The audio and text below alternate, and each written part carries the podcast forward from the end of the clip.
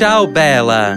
Seu podcast sobre tendência, comportamento e inovação nos mercados de beleza e bem-estar. Desde que o mundo é mundo e o homem é homem, a maquiagem acompanha a evolução da nossa espécie.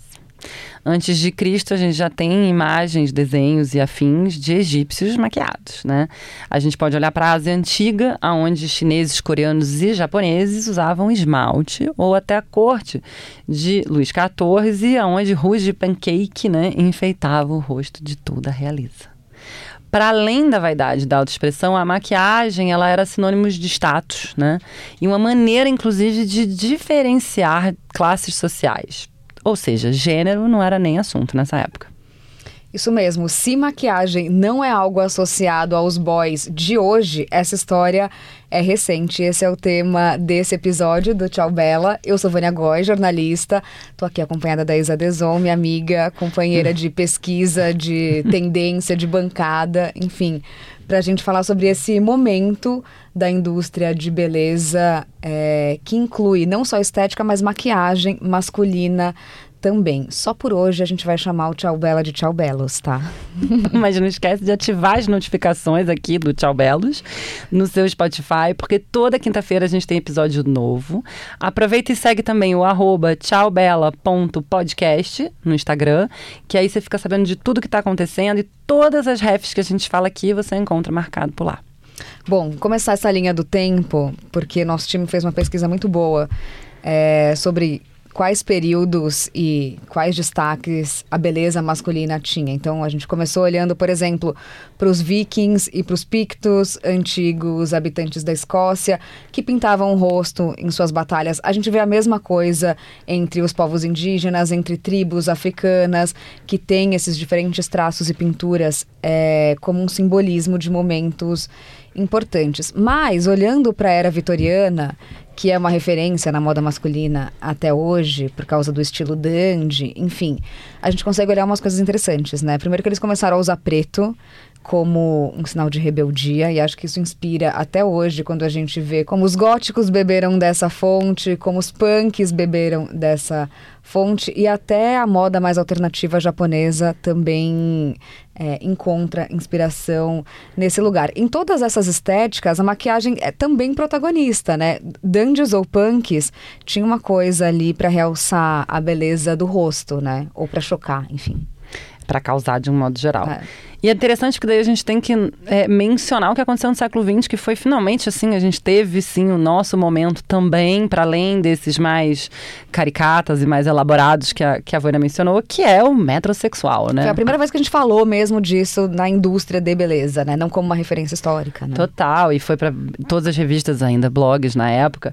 É, e acho que todo mundo deve lembrar de David Beckham, craque inglês, belérrimo, casado com a Spice, uh, Posh Spice, é, e que justamente foi meio que quem lançou, foi o grande símbolo é, desse movimento, aonde de fato os homens pararam de esconder que faziam grandes esforços para ficarem ainda mais belos, né? Acho que essa conversa sobre vaidade e estética masculina ainda caminha a passos vagarosos, mas acho que uma boa perspectiva disso é que se a gente parou de usar metrosexual é porque talvez esteja começando a naturalizar um pouco que os boys vão se cuidar, e eles fazem depilação, e eles usam produtos de skincare. Procedimentos e, e fazem mais. procedimentos e também maquiagem em alguns lugares, né? Exatamente. Eu acho que o que é interessante é a gente perceber essas evoluções. Por exemplo, o Brasil ainda vive, viveu a fase das barbearias, algo que veio do hemisfério norte, porque a gente viu isso super forte nos Estados Unidos, no Canadá, em vários países da Europa, né? Essas versões mais gourmetizadas, que vai para além daquele barbeiro do bairro ali, mas que tem bar com cerveja artesanal e música forte, etc. Essa onda aí ajudou, né, a rechear a necessaire dos meninos, entendendo que uh, cada vez vez mais a gente tem passinhos de skincare que podem favorecer a pele, é, alguma coisa, um resíduo de acne, a questão da barba e como cuidar do pelo, etc, etc. E aí, de fato, que a gente percebe dessa geração, vamos dizer, Beckham em diante, que não dá para deixar de lado o visual dos meninos do futebol, né? Os jogadores eles têm um papel fundamental, o esporte como um todo, que é sinônimo de virilidade, é, mostra pra gente que entre cortes, descolorações, tatuagens, é claro, furos na orelha, etc., a gente começa a diferenciá-los de longe e isso virou uma, uma verdadeira. É, arma de, de se destacar no campo até hoje. É, os boys do esporte são bons nisso, né? Mesmo os do basquete, enfim, eles sempre foram mais fashionistas e mais ousados. Mas acho que assim como tatuagem, também é uma coisa que eu vi muito na Copa, como os meninos estavam mais tatuados na região do pescoço. Enfim, cabelo é um clássico e é um instrumento para transmitir é, personalidade, mandar mensagem, enfim. Quem aproveitou bem essa história recentemente foi a Clear, que é uma marca de produtos para cabelo majoritariamente anti-caspa. É, que apoiou uma ação super interessante com o Richarlison, a seleção brasileira. Não sei se vocês viram, mas ele tinha uma arruda meio esculpida no cabelo, arruda anti-zika, que não foi o suficiente para fazer a gente levar o Hexa, mas a gente que trabalha com beleza ficou de olho é, na estética. Enfim, assumir a vaidade, expressar publicamente o desejo de se sentir mais bonito e mais atraente não são tarefas exatamente fáceis no universo masculino, especialmente quando a gente pensa em algo menos performático, né? Menos com cara de palco ou com cara de é, seleção brasileira, enfim.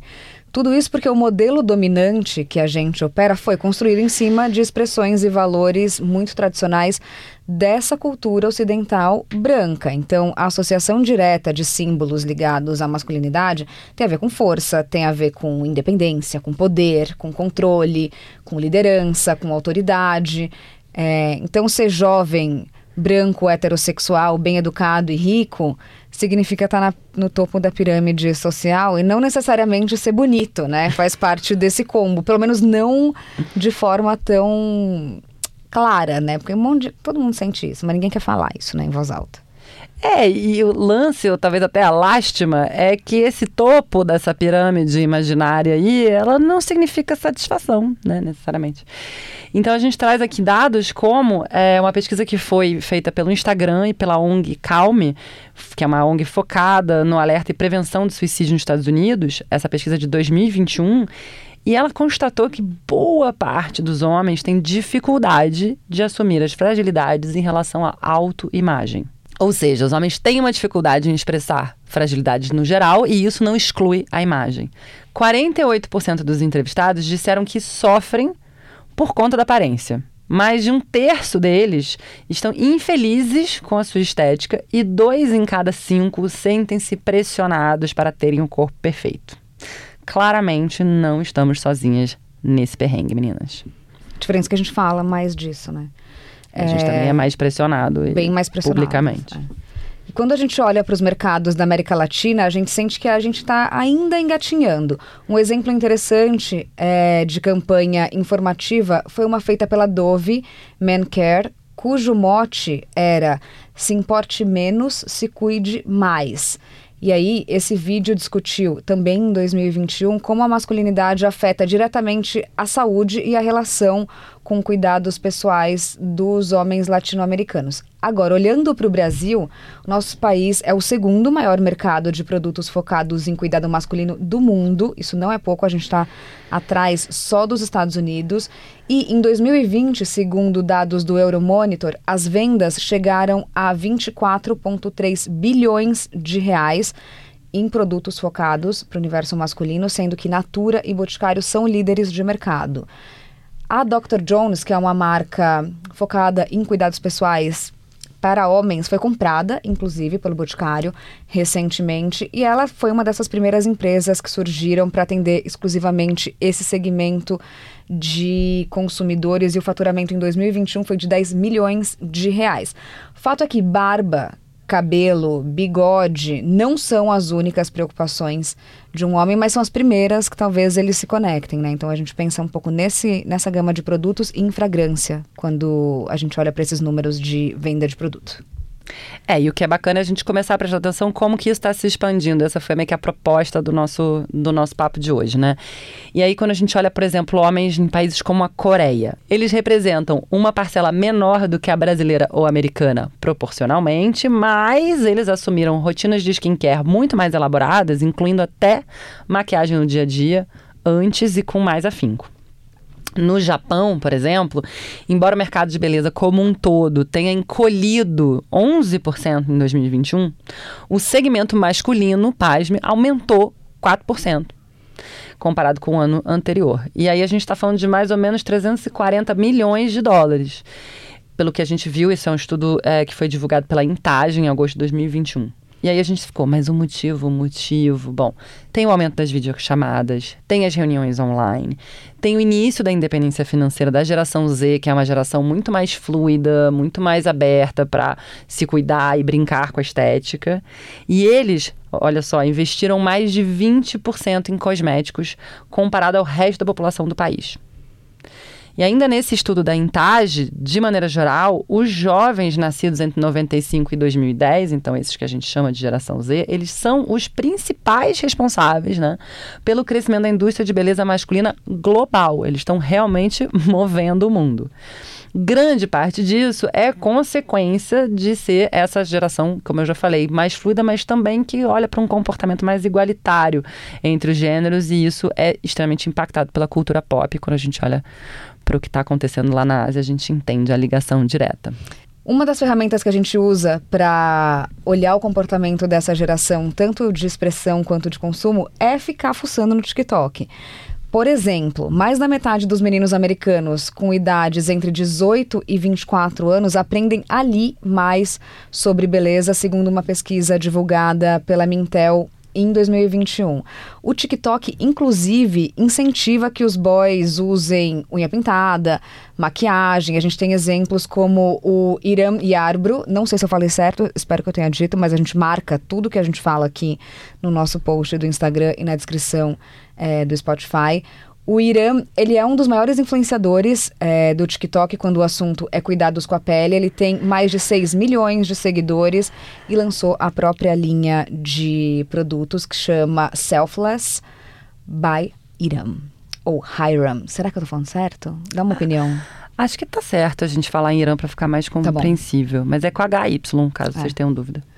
Bom, de alguns anos para cá também teve um aumento significativo de figuras públicas que estão revolucionando essa representatividade masculina quando o assunto é estética.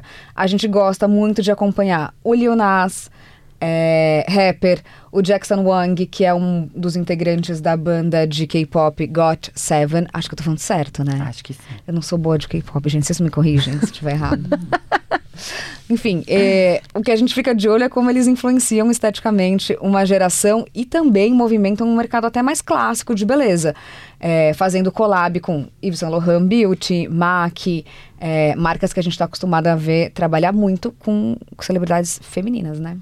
A gente fez uma lista aqui. Bad Bunny, Pete Davidson, Timothée Chalamet, Jaden Smith, Fiuk, Jalu, Rico Dalassan, João Guilherme, enfim, tem muitos exemplos, cada vez mais exemplos, de desconstrução em torno do mito da virilidade. Nem falando do Harry Styles também, né? Que de look a beleza, esse também, enfim, uma loucura. Total, a hora que eu tava lendo, eu pensei a mesma coisa. Teve até show dele agora. É. é... E aí, queria contar para vocês de um crush meu e da Vânia. A gente tem essas nossas paixões digitais, que é o Kodo Nishimura. É, ele é um monge budista, maquiador and ativista LGBTQIAP+. Ele faz looks e makes que estão todos no, no, perfil deles, então dá uma olhada depois, porque são mais de 70 mil seguidores que também são apaixonados por esse monge fora da caixinha, que nem a gente. Codo, para mim, é esse exemplo de Gen Z que pontos de contato em muitos assuntos diferentes e muito fluido e relevante. Mas, enfim. Falando sobre o mercado de beleza masculino, a expectativa é que ele exploda de fato é, nos próximos anos e ela é tão alta que a gente já vê uma movimentação de gigantes da beleza é, para se tornarem mais competitivas e mais atraentes para esses próximos consumidores. A Procter, por exemplo, lançou a Gillette Skin, que é uma linha que tem gel, mousse, creme de barbear para peles sensíveis. É, tem um outro é, lançamento de Gillette que é um aparelho de barbear chamado Gillette Labs, que ele tem uma barrinha esfoliante que remove as impurezas da pele antes de você passar a lâmina. Achei esse high-tech, né? Porque é tudo multifuncional, né? O boy não precisa ter mais um produto. Ele vai num, de uma vez só. É interessante porque o multifuncional é uma tendência pro feminino, mas que faz até mais Muito sentido, sentido, é. pro masculino. Agora, outras marcas que estão surfando bem nessa onda. A Shiseido, que é uma referência em skincare masculino. Vários boys começam é, comprando essa linha. E depois de um hiato de 19 anos, relançou a linha de produtos masculinos. Eles apresentaram até uma pesquisa que comprova que a pele masculina é biologicamente mais frágil por conta da testosterona que acaba impactando na imunidade da barreira de proteção que a gente tem, como se a pele masculina tivesse uma capacidade menor de produzir ou agrupar antioxidantes e ser mais resistente aos fatores é, externos. Para reduzir esses efeitos, eles lançaram o Ultimune Power Infusion Concentrate Man. Esse é um produto clássico de Shiseido que eu amo e uso muito, mas muito legal que eles criaram uma versão exclusivamente para os boys. Falando em boy, Falando em boy, exatamente, eu ia falar, tem a linha da Chanel que chama Boy. É, e que apesar de ter sido lançado em 2018, acho que vale dizer muito depois que o Jean Paul Gaultier já havia lançado a primeira grande linha masculina de beleza e tal, eles aumentaram a gama de produtos só agora, 2021, 22, inserindo delineadores, esmalte, gel hidratante, corretivo, então a gente começa a ver cada vez mais. E aí tem um case também que a gente achou interessante, que foi o da Faculty, que é uma marca que na verdade foi um projeto de um TCC do Umar El Babli em 2019 e que em 2020 ele conseguiu um aporte de 3 milhões liderado pela Estée Lauder Companies e só faz crescer. Por que, que a gente está trazendo esse exemplo, né? Para a gente ver que quem, quem começou a investir está começando a colher os frutos agora. A gente está começando agora a sacar o desenvolvimento desse mercado todo, né? E sabe uma tendencinha que eu acho que depois do barba, cabelo, bigode, os boys modernos ficam provando é pintar a unha. Seja, Os rockstars pintam, a gente sabe, mas acho que tem uma fase agora deles, até o esmalte meio descascadinho de propósito, né? Enfim, a gente tem visto novas marcas de esmalte sendo lançadas para homens e vários boys usando. A gente já falou do Harry Styles, Tyler the Creator, Machine Gun Kelly, enfim, eles não só usam esmaltes, mas eles também estão investindo nisso. Tem também a marca do Liu Yachty, que tem umas canetinhas de pintar a unha. A gente achou muito prático, porque é tão difícil limpar, né? Imagina pros boys, mal tem coordenação para passar. Eu sou incapaz. Mas você já viu a marca do Harry Styles? As embalagens dos esmaltes? Uma fofura. Eu amo que ele pensa tudo. Tudo. E indo para outro território completamente, acho legal trazer o exemplo do Blur Stick da Hims, é, que é um corretivo em bastão para homem, muito focado nessa coisa de inchaço, porque arranhão, lesão, lâmina, aquela coisa toda, mas também mancha e olheira. Além de ser a prova do suor, ou seja, já pensando na verdadeira utilidade daquilo. Eu fiquei passada que o garoto propaganda é o boyzão Alex Rodrigues. Que é o ex da J-Lo. Exato, jogador de, de beisebol. Então, assim, a gente realmente rompendo barreiras da comunicação.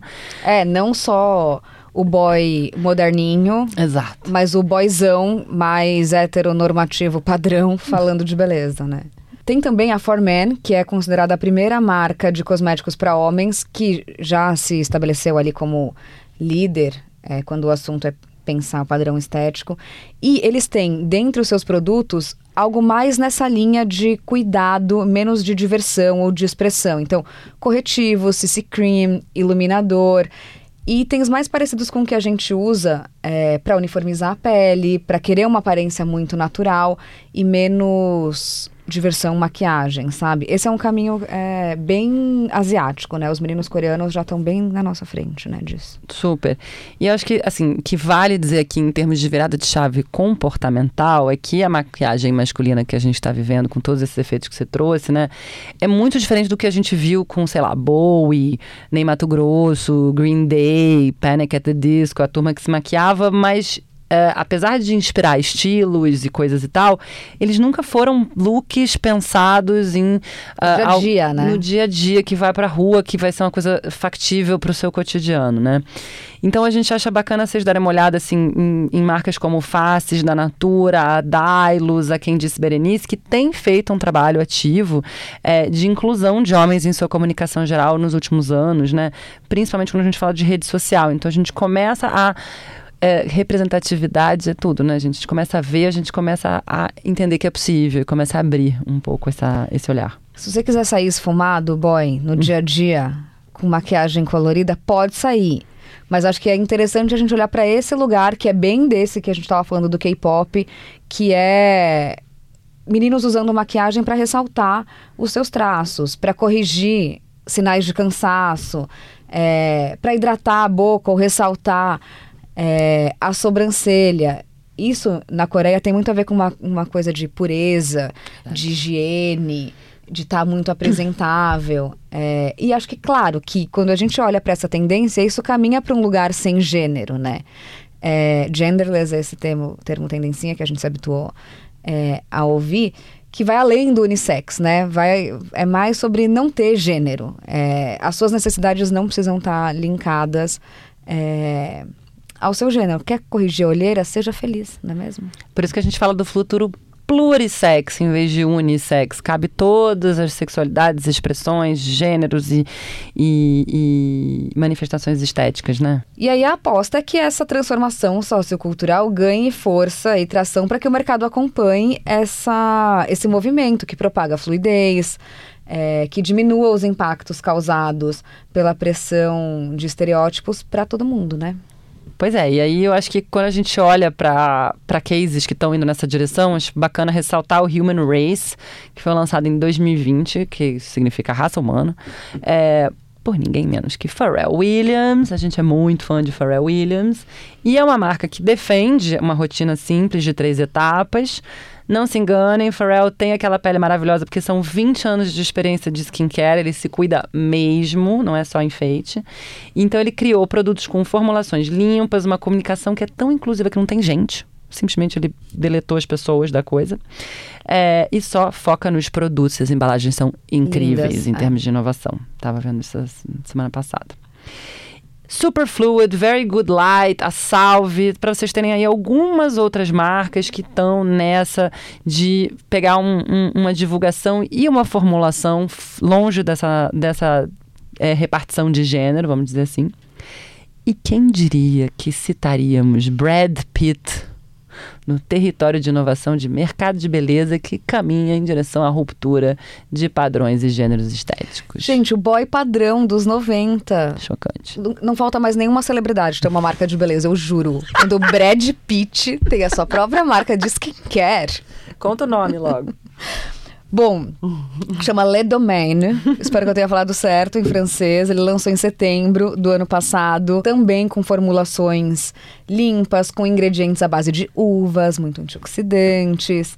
É, por enquanto, tem dois creminhos, um sérum e um cleanser. A gente tá bem curiosas para ver os próximos passos, mas muito legal que o Brad não fez uma marca de skincare masculino. Não, já tinha dado aquele feio da campanha da Chanel, que ele aparece falando, que eu não entendi até é hoje, verdade. alguém explica. Então, acho que também ele falou, poxa, vamos fugir, porque ele fez uma campanha, para quem não sabe, uma campanha da Chanel perfume número 5 para mulheres, ele falando só aparece ele. Então acho que ele já entendeu ali que talvez o gênero era uma coisa meio perigosa para ele. É, que os anos 90, é, apesar da tendência a fazer voltar, a gente não quer o boy padrão quem só eles nas nossas vidas, entendeu? Mas enfim. E para terminar com um último exemplo assim desses que tá mexendo as cartinhas do jogo, a Armani escolheu o belíssimo Jackson Lee, que é o embaixador global da linha de beleza da marca em 2021 um embaixador global sem designação de gênero. Não é para linha masculina, é para Armani Beauty. Modernos, vai. Eu achei super. É. Quem não conhece é um ator e cantor chinês. Ele está é, fazendo é a primeira campanha, as primeiras campanhas dele de maquiagem e de skincare, né? E aí eu acho que sai realmente abrindo para outros diálogos e aí que a gente descobriu que isso tem sido uma tendência cada vez maior na China de ter meninos dentro das campanhas de marcas ditas femininas que estão caminhando a um, uma maior liberdade nesse sentido, né? É porque pele boa, né? Você quer ter pele boa, não importa quem está no anúncio. Você é. quer ter a pele do Bom, Boys, querem uma dica de corretivo, iluminador, produto para espinha. Tem muita coisa no Belezinha que serve para você também. Qualquer coisa manda um inbox pra gente, né? Que a gente também ajuda. A gente ajuda super. A recomendar que não falta review nessa dupla aqui.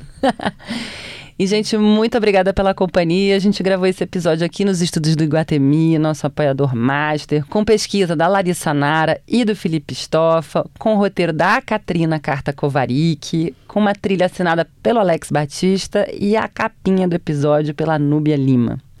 A produção é da Agência Arara e da Space House. E a gente se vê semana que vem, quinta-feira. Até a próxima. Tchau, Bela!